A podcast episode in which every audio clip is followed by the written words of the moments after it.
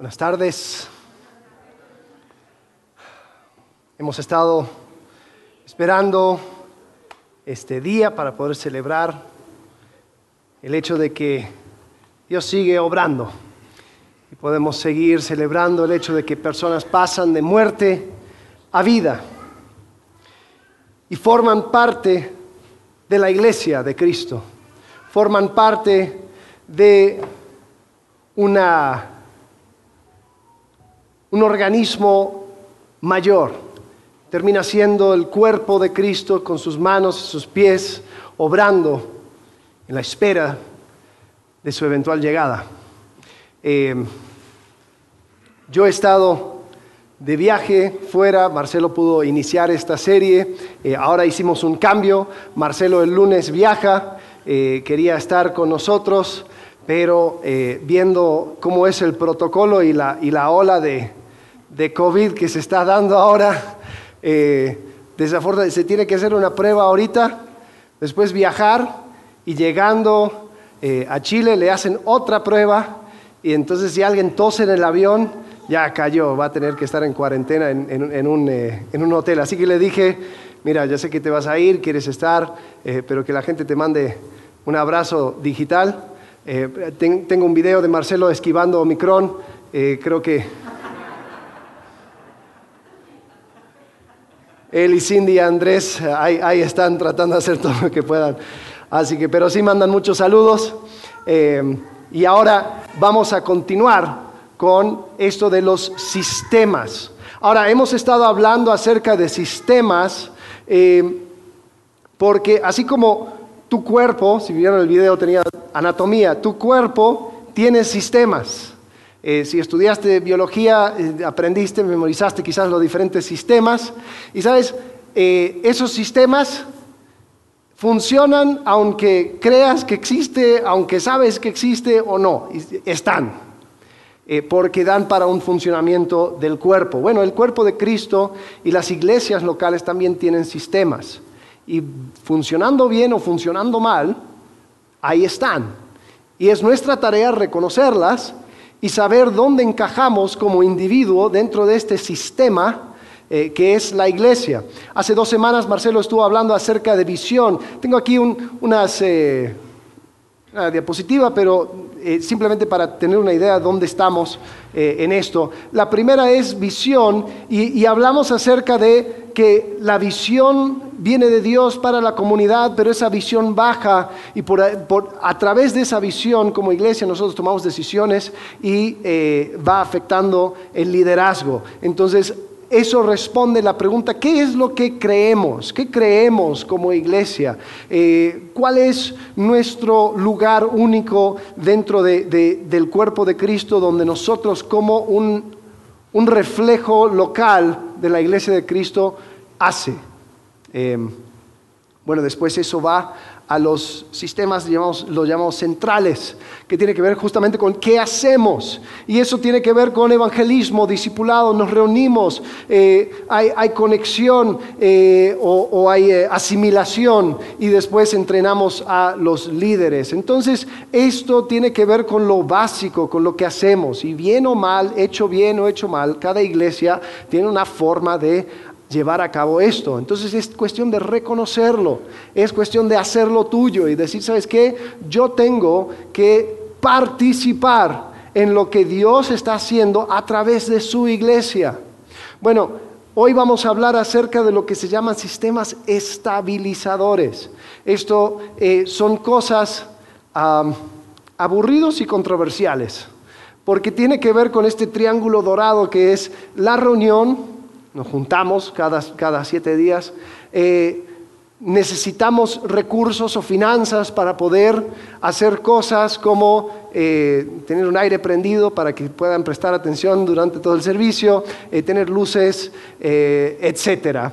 Entonces se requiere finanzas y se requiere instalaciones, un espacio físico.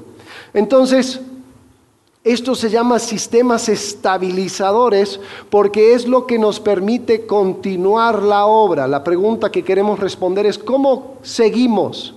¿Cómo continuamos? ¿Cómo mantenemos lo que estamos haciendo como iglesia?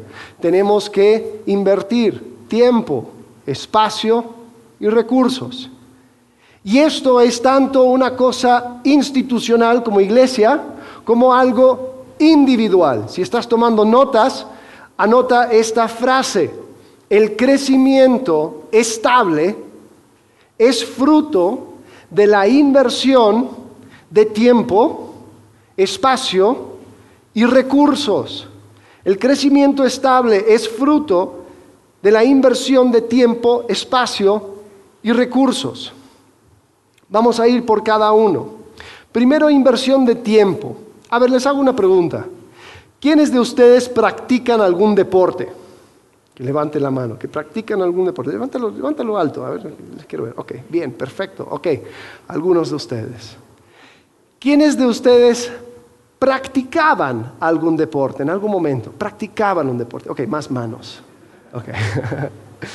son, son más que, viven de las glorias del pasado que los que... Ok, em, pregunta para los que practicaban.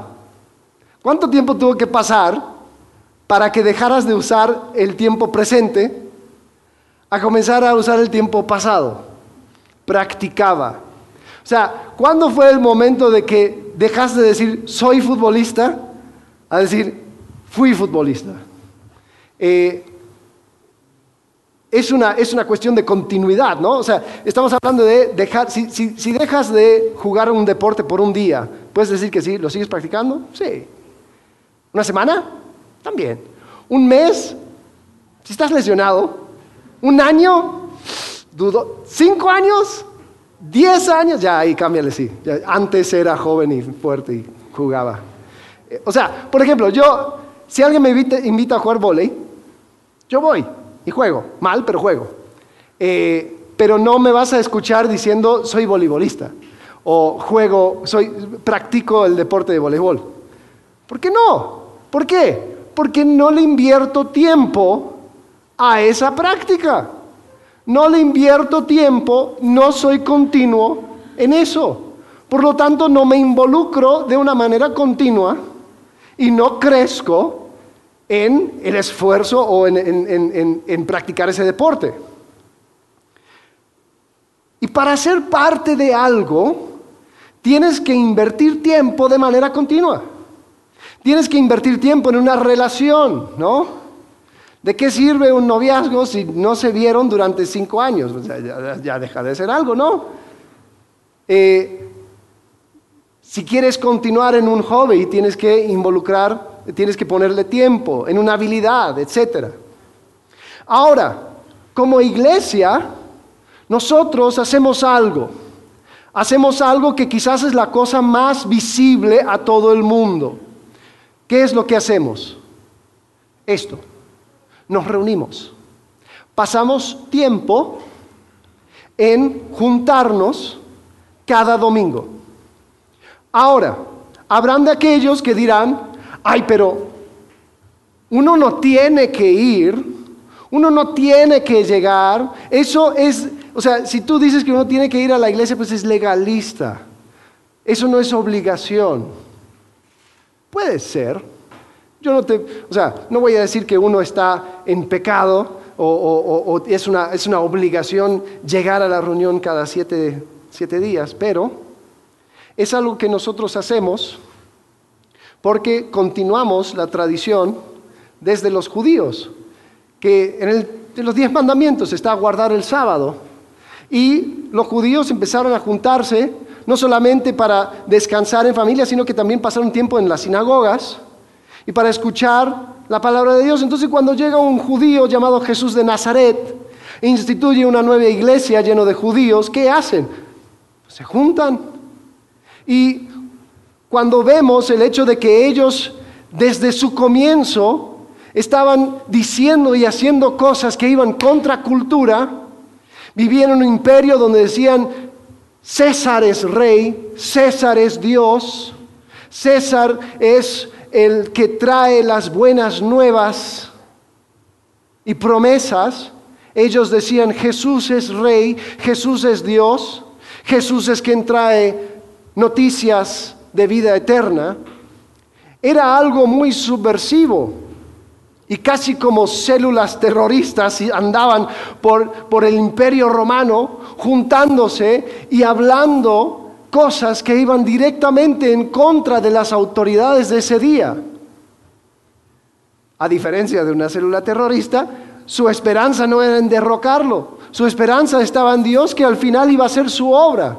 Curiosamente hoy en el Coliseo hay una cruz, donde antes mataban los cristianos. Pero eso es una conversación para otro día. El punto es, para que la iglesia crezca de manera estable, tiene que haber una inversión de tiempo. Tiene que haber un, voy a decir esto, un ritmo estabilizador. Un ritmo estabilizador. ¿Qué significa eso? Significa que, por, ejemplo, ¿Quiénes tienen un, horario de trabajo que se pueden levantar un poco más tarde los fines de semana? ¿Sí? ¿Algunos? Ok. Algunos tienen el lujo de los sábados, los domingos me levanto más temprano, pero lunes a viernes ahí estoy fijo a las seis y media, cinco y media, me levanto y preparo mi día. ¿No es frustrante para ti levantarte el sábado por la mañana a las cinco y media y decir, ah, maldito cuerpo? O sea, tú sabes que yo puedo dormir más. ¿Por qué? Porque ya estableciste un ritmo estabilizador donde tu cuerpo automáticamente dice, cinco y media, seis, me levanto. El cuerpo no entiende fin de semana. Eso no existe para el cuerpo.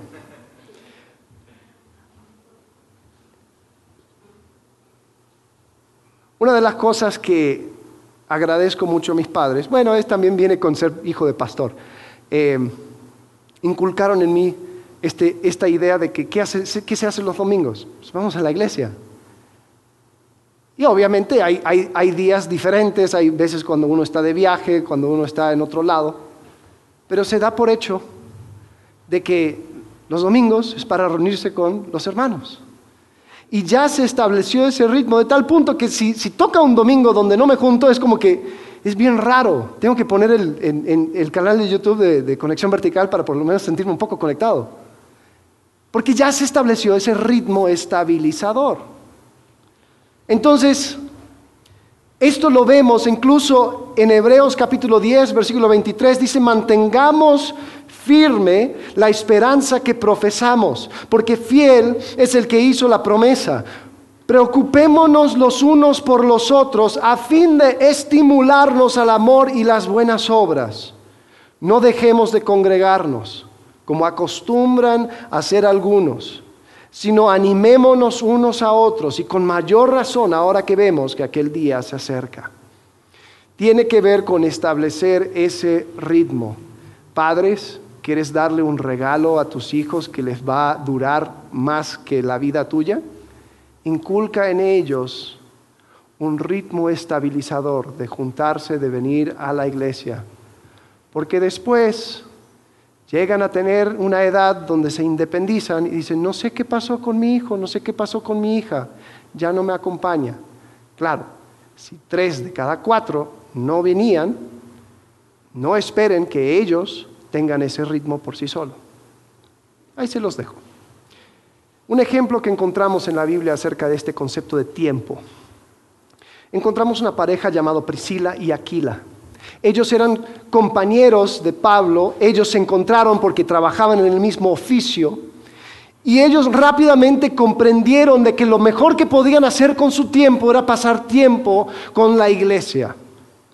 La primera cosa que vemos en Hechos capítulo 18, después de que se nos presenta, ellos están sentados con un joven predicador llamado Apolos, y, este Apolos hablaba muy bien, pero algunas cosas no lo tenían muy claro. Entonces ellos dijeron, bueno, vamos a gastar tiempo, vamos a sentarnos, te voy a enseñar, Apolos.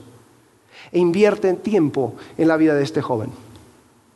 Después lo encontramos en Corinto, cuando Pablo está mandando su carta a los Corintios, dice, saluda a Priscila y Aquila. Ellos estaban con la iglesia eh, local ahí. Cuando él escribe a los romanos, dice, saluda a Priscila y Aquila, que están en Roma. ¿Qué sucedió? Andaban mudándose alrededor de todo el Mediterráneo. Cuando escribe a Timoteo en Éfeso, dice, saluda a Priscila y Aquila. Entonces ellos entendieron de que sí tenían su trabajo, Tenían cosas que ocupaban su tiempo, pero no había mejor inversión de tiempo que pasar tiempo con la iglesia.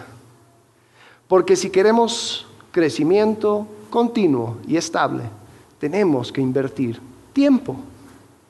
Ahora, como individuos, Sabes, yo he escuchado a personas decir cosas como que, bueno, yo soy cristiano, pero no soy fanático, así que los, que se juntan cada semana y hasta entre semanas se van viendo, ¿no? Eh, es más, hay veces donde, donde, tratamos de expresar eso porque si no nuestros amigos o nuestros familiares, ahí, ahí anda el, el aleluyo, ¿no? Ahí está, ay, de vuelta. Nosotros, y hasta te lo reclaman, ¿no? Ay, nosotros queríamos ir al parque el domingo por la mañana, pero es que este tiene la iglesia, ¿no? Ay, es que este va al servicio, a la misa, ya. Y empezamos a tener una actitud casi, casi de, pedir perdón. De decir, bueno, sí, pero. Y después es como que, ah, uno de cada tanto, pues no importa. Y sí, no importa, siempre y cuando sea uno de cada tantos. Pero de uno en cada tanto a otro en cada tanto y otro en cada tanto ya se hizo, ya se hizo costumbre. Y perdemos esa cuestión de ritmo estabilizador. Lo que se me hace curioso es que nadie cuestiona al atleta o al músico. ¿Cuándo tienes ensayo? Tengo ensayo lunes, miércoles y viernes. Ah, va. Y hasta, hasta lo admiramos. ¡Wow! ¡Qué dedicado! O al fisiculturista que cada, cada día ahí está en el gimnasio. ¡Wow! ¡Qué dedicación! Oye, mira, vamos a hacer algo, pero, pero dime cuándo, cuándo vas al gimnasio y, y vamos después. Como que hay un respeto. ¿Por qué? Porque se entiende que esas personas están tratando de alcanzar una meta. Te pregunto a ti, ¿cuál es nuestra meta? ¿Estamos simplemente por estar? ¿O hay una visión que queremos alcanzar? Por si se olvidaron, aquí tengo lo que, lo que compartió Marcelo cuando habló acerca de visión. Debido a que Querétaro, y en especial Corregidora, se ha transformado en una ciudad donde las familias buscan establecerse para un nuevo inicio de vida. Tenemos la visión de ser una iglesia que aprende a vivir en comunidad, puertas adentro, y con la comunidad, puertas afuera. Donde cada miembro sea desafiado a transformar a su generación en su contexto cercano y juntos, como iglesia, extender el reino de Dios a través de un trabajo colaborativo de fundación de iglesias y fortalecimiento de iglesias que buscan ser comunidades transformacionales, tanto en México como en el resto de Latinoamérica. ¡Wow! ¡Qué loco! ¡Qué difícil de alcanzar! Sí, pero ¿qué hacemos cada día? Establecemos un ritmo, un ritmo que nos da continuidad. Es aburrido porque estamos hablando de, una foto, un día, un momento. Igual que el atleta, una persona que no, que no va a practicar un día, pues no pasa nada. Pero ¿qué sucede si todo el equipo hace eso? Si todo el equipo viene cada, cada dos en tres ensayos o prácticas, no se arma mucho. Entonces es aburrido porque simplemente estamos hablando de un ritmo, pero es algo eh, controversial porque tiene que ver con cada uno de nosotros. Porque cada uno de nosotros vamos contribuyendo a ese ritmo estabilizador. Esto no es legalista. Es como el maratonista que sale cada mañana a correr. Es un ritmo que permite que alcances la meta. Inversión de tiempo.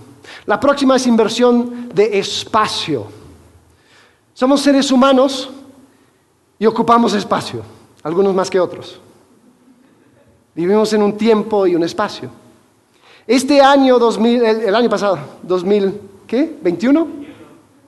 Eh, hicimos un gran experimento alrededor del mundo. 2020, 2020, 2021.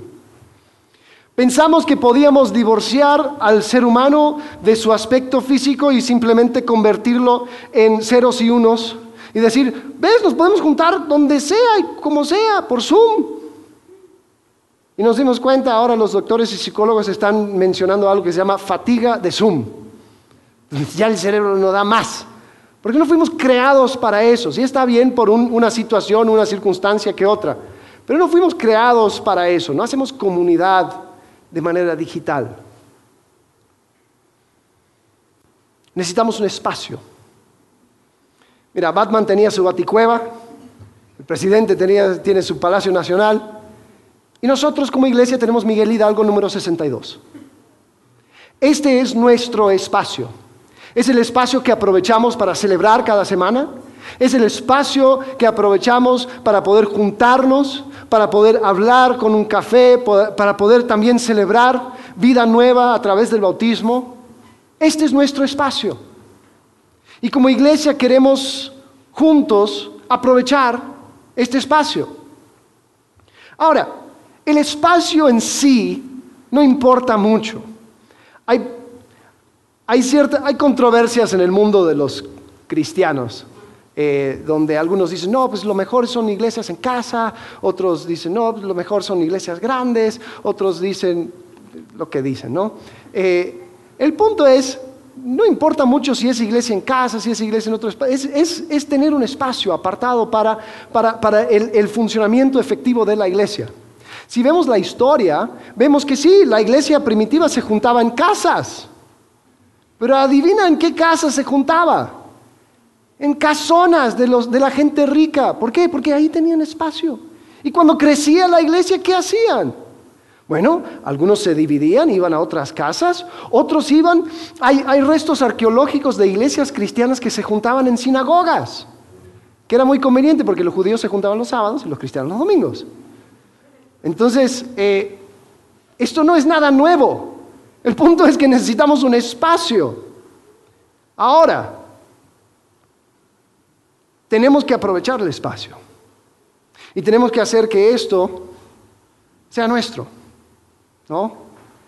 Tenemos un equipo de personas que están dedicados a hacer de este espacio un espacio que dé la bienvenida a las personas. Son los anfitriones. Damos gracias a Dios por ellos. Pero quiero animarles a que vean este espacio como tu espacio. Y si vemos algo que podría causar una distracción, una cosa que, quizás dirías, ah, esto eh, tal vez quitaría del enfoque de, nuestra iglesia, pues háblalo, compártelo, involúcrate, porque es tu espacio como iglesia.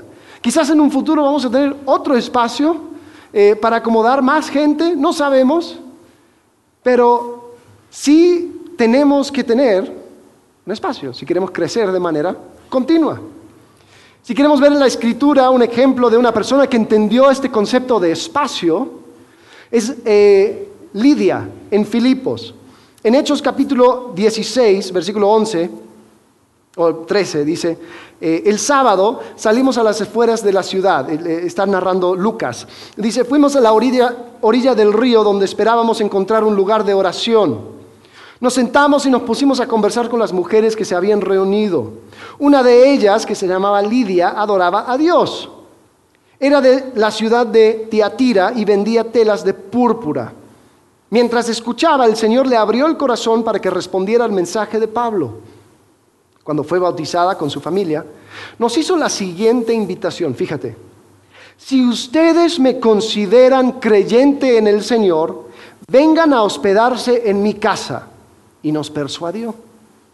Luego Pablo y Silas ahí tienen un encuentro con los oficiales de la ciudad, les meten en la cárcel, hay un terremoto, todo ese show con el carcelero de Filipos, y salen.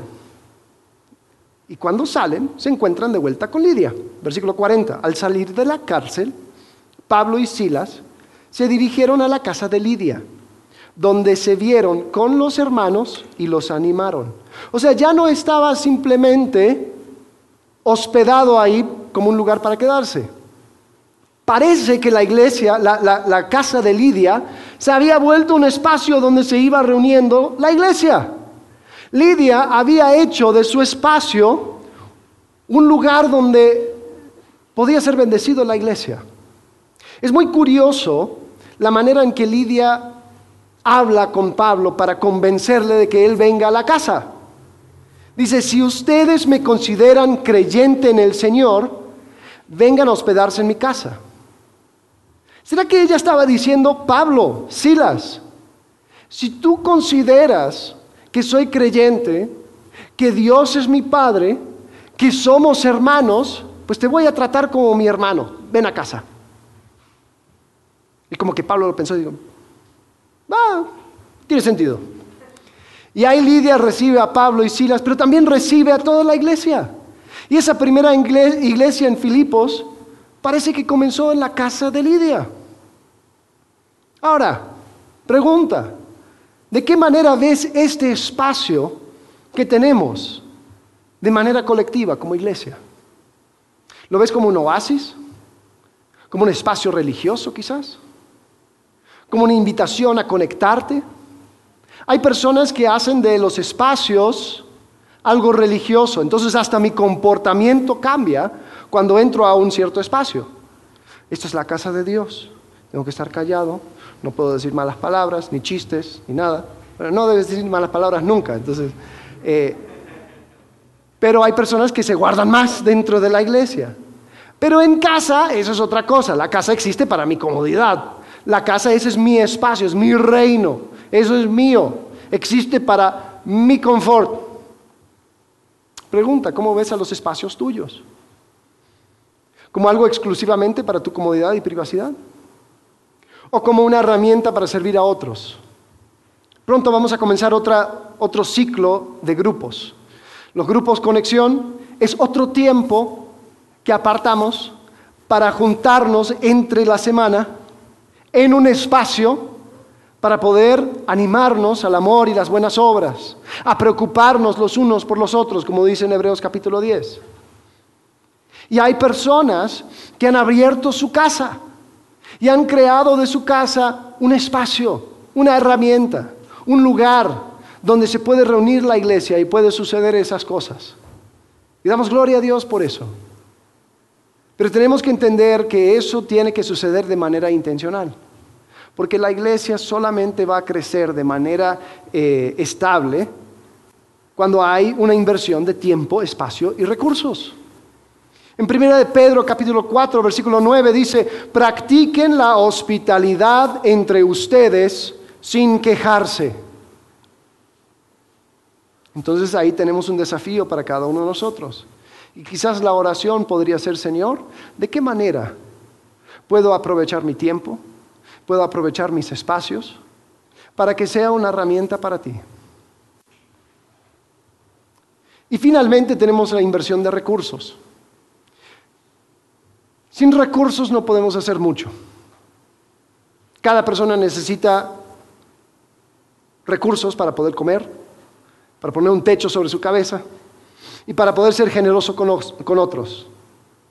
Como iglesia, si queremos lograr nuestra meta y alcanzar nuestra visión, necesitamos recursos para poder, poder pagar personas de tal forma que ellos puedan invertir tiempo enfocado en algunas cosas que son particulares de la iglesia, para que podamos pagar rentas, para poder tener un espacio, para poder ir viendo de qué manera podemos ser de bendición a otros.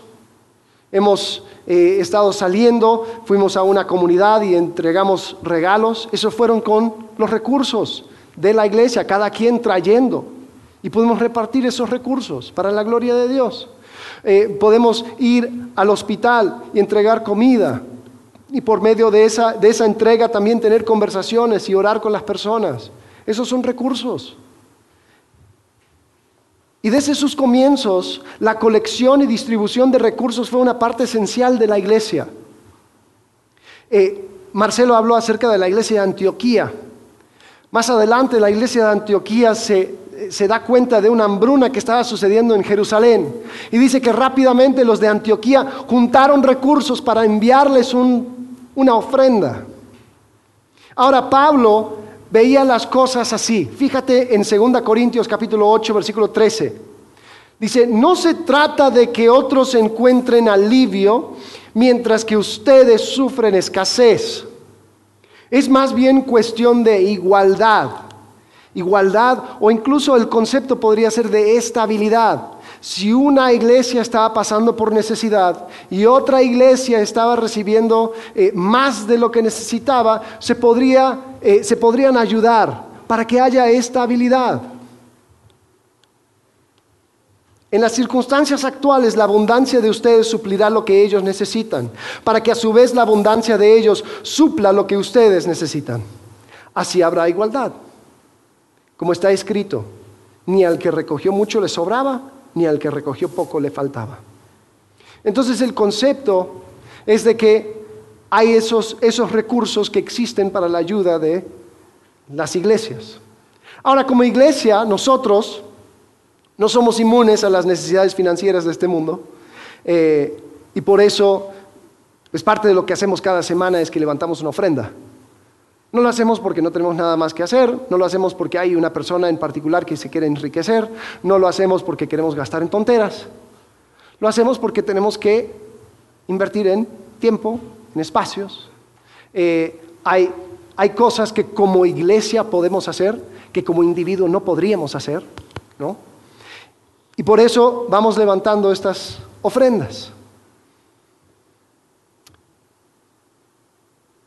Y ha sido increíble ver cómo cada persona ha respondido. Ha sido triste ver cómo algunas iglesias, quizás por falta de recursos, perdieron el espacio donde se reunían y después ya dejaron de, estar conectados como iglesia local. Hubieron muchos, muchas iglesias en los últimos años que por falta de recursos no podían continuar. Ahora, quiero compartir con ustedes un breve informe financiero. Si quieren más información, hay un desglose en PDF, háblenme si los puedo hacer llegar. Por razones obvias no voy a entrar en todos los detalles, pero quiero que ustedes vean más o menos cómo estamos como iglesia local en cuanto a este tema de finanzas. Dios ha sido bueno, Dios ha sido fiel. 2020, 2021 fueron años eh, interesantes. Y la verdad es que antes de la pandemia, nosotros teníamos una meta eh, para, cubrir todos los gastos de renta, de salarios, de incluso para, ahorros y algunas otras cosas. Calculamos que más o menos necesitábamos unos 100 mil pesos eh, de entrada por mes. Estábamos cerca. Eh, el año 2019 andamos en un promedio de 84 mil pesos al mes que entraba. Hay algunos meses eh, fuertes, otros no tan fuertes. Eh, se nota cuando la gente va de vacaciones, se nota cuando entra comienza la escuela, eh, pero en promedio más o menos eso es lo que fue. Con 2020 vimos el desplome de los trabajos, vimos cómo fueron también afectadas las finanzas, los, los, ahorritos que teníamos se, fue, se fue en cubrir esos gastos y em, la verdad sí lo, vimos un poco, un poco complicado, un poco mucho complicado. Gracias a Dios eh, hallamos gracia en los ojos del dueño de este local, eh, que, nos, redujo la renta y nos permitió eh, estar con un poco de alivio en cuanto a esa carga financiera.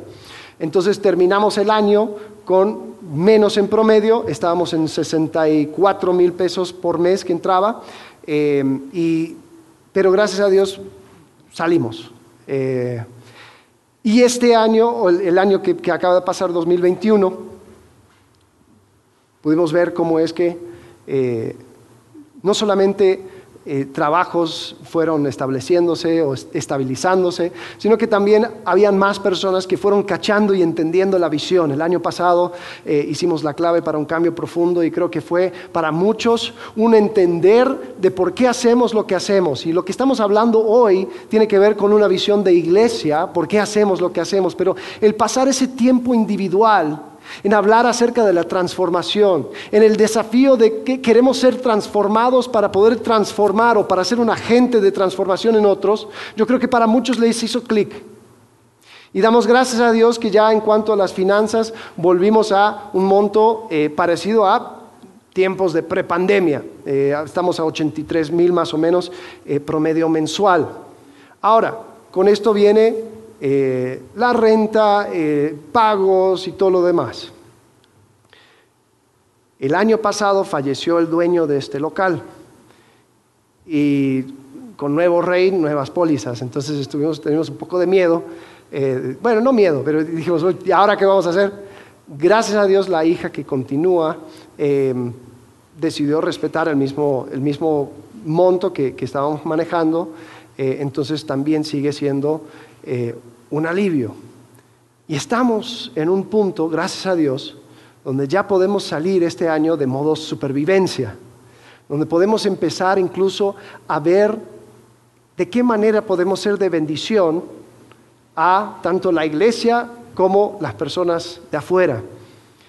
Hemos podido ser generosos, ustedes, nosotros, ser generosos en cuanto a nuestra visión de misiones. El año pasado pudimos apoyar a la familia Morales, pudimos ayudarles eh, con los recursos que necesitaban para su viaje de regreso a Tailandia.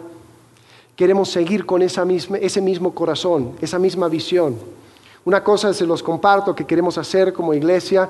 Todavía estamos en los principios, en las primeras eh, fases de, ir planificando, pero eh, lo que nos encantaría es tener un vehículo nos encantaría poder ser parte de las, misiones locales que, están, eh, que se están empezando a, reabrir. Hace dos años fuimos a la Sierra Mazateca, fuimos con un montón de médicos, pudimos compartir el Evangelio allá en esa comunidad rural. Fue increíble ver cómo es que... Eh, personas dieron de, sus recursos, de sus vehículos. Cada vez que, vamos a, un lugar, por ejemplo a Bernal, ahí tenemos que ver toda la logística de a ver quién no tiene, quién tiene coche, quién, quién comparte. Pero estábamos pensando que quizás está llegando el momento de poder eh, tener un vehículo para poder contar con ese recurso. ¿Y por qué no? Incluso poder tener una, ruta los domingos para poder eh, ayudar a aquellos que quizás eh, la, movida se les complicaría, entonces poder ir recogiendo y, dejando a personas aún los domingos. Entonces lo tenemos en, proyecto, eh, estamos haciendo cosas para poder aún mejorar este espacio. si vieron hace unos meses, movimos la puerta, algunos llegaron y dijeron, ¿dónde está la puerta? hicimos un espacio atrás esta semana vamos a poder mover la consola para que, para que tampoco sea un foco de, distractor. Em, algunos que se sientan hasta atrás ya se volvieron técnicos, ya saben todo cómo funciona lo de las letras y todo. Entonces, son, son cosas, cosas pequeñas, cosas que quizás pasan hasta desapercibidas, pero son necesidades y son, son recursos que se requieren. Ahora, eh, quiero que ustedes vayan soñando junto con los líderes en cuanto a lo que podemos llegar a ser como iglesia. Y sabes, no necesitamos permiso de nadie. Tú no necesitas permiso de nadie para poder ser generoso. Un ejemplo en la Biblia que encontramos es, eh, se encuentra en Hechos capítulo 9. Capítulo 9, versículo 36 dice, había en Jope una discípula llamada Tabita, que traducido, traducido es Dorcas esta se esmeraba en hacer buenas obras y en ayudar a los pobres. Sucedió que en, esos días cayó enferma y murió. Pusieron el cadáver después de lavarlo en un cuarto de la planta alta y como Lidia estaba cerca de Jope, los discípulos al enfrentarse o al enterarse de que Pedro estaba, se encontraba en Lidia, enviaron a dos hombres a rogarle, por favor venga usted a Jope enseguida. Sin demora, Pedro se fue con ellos y cuando llegó lo llevaron al cuarto de arriba. Todas las viudas se presentaron llorando y mostrándole las túnicas y otros vestidos que Dorcas había hecho cuando aún estaba con ellas. Esta mujer Dorcas no era un líder, apóstol o lo que sea, dice que era una discípula, un discípulo, una persona que había entendido qué hizo Cristo y quería seguir a Cristo. Y estaba junto con su iglesia local viendo cómo poder ser de bendición a las personas a su alrededor y se puso a tejer, se puso a hacer vestidos y empezó a ser de bendición a, su comunidad de tal forma que cuando ella muere, los miembros de la iglesia dijeron, tenemos que hacer algo. Y buscaron a Pedro. No entiendo por qué, porque ya estaba muerta. Pero dijeron, quizás algo se puede hacer. Entonces trajeron a Pedro y ahí Pedro estaba con ella. Y Dios obró de manera milagrosa en ese momento y, Dorcas fue restituida de la vida. Pero podemos ver el impacto que ella causó a través de su generosidad. Ahora, espero que cuando ella fue resucitada, las viudas no dijeron, oye, ¿me arreglas este parche? ¿Me podrías ayudar con este vestidito? Eh, pero podemos ver que ella fue un impacto.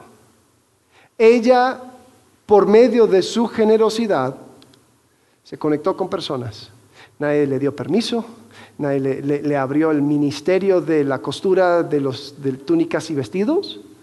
Simplemente dijo, Dios, ¿qué tengo?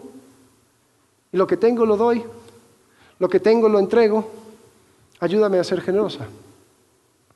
Entonces, como individuo, el desafío es, decide ser parte, decide ser generoso. Es una generosidad sistemática. ¿Por qué sistemática? Porque entra dentro de un sistema. El, momento de ser generoso no comienza cuando estamos orando por las ofrendas y estamos repartiendo la caja y uno empieza a ver qué, encuentro. Comienza al momento de pensar en tus finanzas, donde apartas una, una parte, dices, con esto yo quiero ser parte de lo que, lo que Dios está haciendo a través de la iglesia. Es algo sistemático, es algo pensado, es algo predeterminado. Es algo proporcional también. La generosidad es proporcional, o, más bien la mejor manera de, ser generoso de manera continua. Un, un ritmo, hablamos de ritmo estabilizador, un ritmo estabilizador en tu vida, en mi vida, en cuanto a la generosidad, tiene que ver con apartar una proporción de tus recursos. Ahora, ¿por qué? Bueno, porque uno puedes comenzar en cualquier momento. Hay personas que dicen, bueno, es que yo no tengo nada. A ver, tienes 10 pesos, aparta un porcentaje de esos 10 pesos. Te cayó un millón de pesos, wow, qué bueno por ti. Aparta esa misma, ese mismo porcentaje para poder ser generoso. Ahora, no lo digo por la iglesia porque necesitamos, y entonces o sea, tienes que hacer y no, lo digo por ti y por mí. Porque el mejor anticuerpo en contra de la avaricia es la generosidad proporcional. Lo vuelvo a decir, el anticuerpo más poderoso en contra de la avaricia. La avaricia es, el único pecado que en la Biblia se eh, asemeja con idolatría. La generosidad crea anticuerpos. Entonces, el apartar un porcentaje va a asegurarte de que tú tengas, por lo menos de manera, eh, en cuanto a recursos, la meta fija y diga, ¿sabes qué? Yo voy a ser fiel en cuanto a esto. Es también una generosidad alegre. Ahora, ¿por qué alegre? No estoy hablando acerca de tu condición emocional al momento de soltar el billete. Ay, hoy ando triste, entonces no doy. No, así no. No estamos hablando de eso. Estamos hablando de una alegría que tiene que ver con un entendimiento del propósito de mi generosidad. Una alegría porque tengo la oportunidad de ser el medio por el cual Dios bendice a otras personas. Una alegría porque estoy siendo parte de lo que Dios está haciendo. Dios ama al dador alegre porque el dador que no es alegre es el dador que no ha entendido la razón de su generosidad. ¿Sí lo cacharon? Y si no me creen, vamos a ver el contexto de ese pasaje, ¿no? Porque todos dicen, Dios ama al dador alegre. Yo ando mal, por eso no doy. Segunda Corintios 9, 6. Dice, Recuerden esto, el que siembra escasamente, escasamente cosechará. El que siembra en abundancia, en abundancia cosechará. Cada uno debe dar según lo que haya decidido en su corazón, no de mala gana ni por obligación, porque Dios ama, Dios ama al que da con alegría. Y Dios puede hacer que toda gracia abunde para ustedes, de manera que siempre, en toda circunstancia, tengan lo necesario y toda buena obra abunde en ustedes. Lo que está diciendo Pablo es que quieres ser generoso, no te preocupes. Si tú quieres ser generoso, Dios se va a asegurar de cubrir tus necesidades. De como está escrito, repartió sus bienes entre los pobres, su justicia permanece para siempre. El que suple semilla al que siembra, también le suplirá pan para que coma aumentará los cultivos y hará que ustedes produzcan una abundante cosecha de dinero. No, no, no de dinero, de justicia.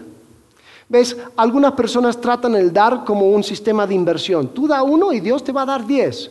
No, son cosas diferentes. Tú da recursos, dice que va a haber una abundante cosecha de justicia. Lo que entregas de manera física algo material, dinero, crea entonces una cosecha espiritual. Tú puedes ser parte de la salvación de un alma si tú das para el viático de la persona que le va a compartir. ¿Entiendes? De eso se trata. Dice, ustedes serán enriquecidos en todo sentido, para que en toda ocasión puedan ser generosos. Paréntesis. Muchas veces la oración es Dios, dame más. Cuando la pregunta que resulta es ¿para qué? Nos quedamos sin respuesta. Pues, para mí, Señor, dame más. No es una mala oración. Señor, dame más. ¿Para qué? Para ser generoso. Señor, permíteme la oportunidad de ser generoso. Ora eso. Porque Dios se va a asegurar de que tú tengas lo que tú necesites para ser generoso. Dice, ustedes serán enriquecidos en todo sentido para que en toda ocasión puedan ser generosos y para que por medio de nosotros la generosidad de ustedes resulte en acciones de gracias a Dios. ¿Cuál es el resultado de la generosidad? ¿Más dinero? No. Gracias a Dios. Entonces lo que yo invierto en cuanto a lo material, cosecho en cuanto a lo espiritual. Ahora, ya saben, ya lo dije, no, no, no, no estamos hablando de un sistema de inversión. Pero Sí les voy a decir algo que sí se me ha hecho muy interesante al observar a lo largo de los años. Son pocas las veces que personas, siendo generosos de manera estable, continua, proporcional y sistemática, tengan problemas severas y continuas financieras. Ojo, esto no es, eh, eh, eh, como es, no, es información financiera, así que por favor consulte con su... Pero se me ha hecho muy interesante que las finanzas de las personas comienzan a estabilizarse cuando una persona decide ser generoso de manera proporcional, sistemática y alegre. ¿Será que Dios tiene bendiciones que están sobre la mesa y ahí están esperándote, pero tú como dijiste, no, no alcanzo, agarraste de esa parte que ibas a dar y dices, pues, mira, después te lo pago, Dios. Y dices, eh, yo tenía para que tú tuvieras, pero no, no lo utilizaste, no lo quisiste. O sea, aquí está la escritura, está claro. Ustedes serán enriquecidos en todo sentido para que en toda ocasión puedan ser generosos. Tienen la capacidad y Dios te lo va a dar para que tú puedas ser generoso. El problema es que lo dejamos sobre la mesa. Porque no tengo la fe suficiente para creer que Dios es fiel. Dios, tú eres fiel, pero aquí traigo el bolsillo. Entonces vivo cada día para mí. Cierro paréntesis. El crecimiento estable es fruto de la inversión de tiempo, espacio y recursos. Esto es verdad en cualquier cosa tu habilidad en algún deporte o hobby, una relación, un proyecto o incluso una iglesia. Sigamos reuniéndonos de manera intencional, invirtiendo tiempo juntos, no porque hay que hacerlo, sino porque somos un grupo local de personas que han creído algo radical, de que Cristo es nuestro Rey, de que le esperamos a Él y de que tenemos la posibilidad de ser transformados a su imagen. Es algo contracultura, es algo que es subversivo a, a los valores e ideales de este mundo. Por lo tanto, nos tenemos que animar. Tenemos que establecer ese ritmo estabilizador. Sigamos abriendo espacios para estar juntos. Tenemos este espacio, la de la iglesia, aprovechémoslo. Practiquemos hospitalidad entre nosotros para crear espacios alrededor de toda esta ciudad. Y sigamos siendo parte con nuestros recursos, sabiendo que así podemos crecer, soñar y bendecir a los que están a nuestro alrededor. Y lo hacemos juntos. Lo hacemos como fruto de lo que creemos, de lo que hacemos como iglesia. Si tú crees lo que creemos como iglesia, harás lo que hacemos como iglesia y pondrás en acción estas cosas porque así crecemos. Y ahora vamos a orar y vamos a celebrar el hecho de que Dios sigue siendo fiel y Dios sigue añadiendo a su cuerpo y podemos celebrar el hecho de que han, llegado personas que quieren compartir hoy con la iglesia y con todo el mundo el hecho de que hubo un cambio en ellos, que un día Cristo llegó a sus vidas y los cambió por completos. Y ahora ellos pueden decir, he pasado de muerte a vida. Vamos a orar. Dios, tú eres bueno, tú eres fiel. Señor, te pido que podamos entender este concepto de inversión. Señor, no como algo que termina en pérdida, sino que se convierten en valores eternos. Padre, es nuestro deseo que podamos seguir creciendo. Te damos gracias por tu fidelidad en el pasado, confiamos en tu fidelidad en el futuro. Agradecidos en el nombre de Cristo Jesús. Amén.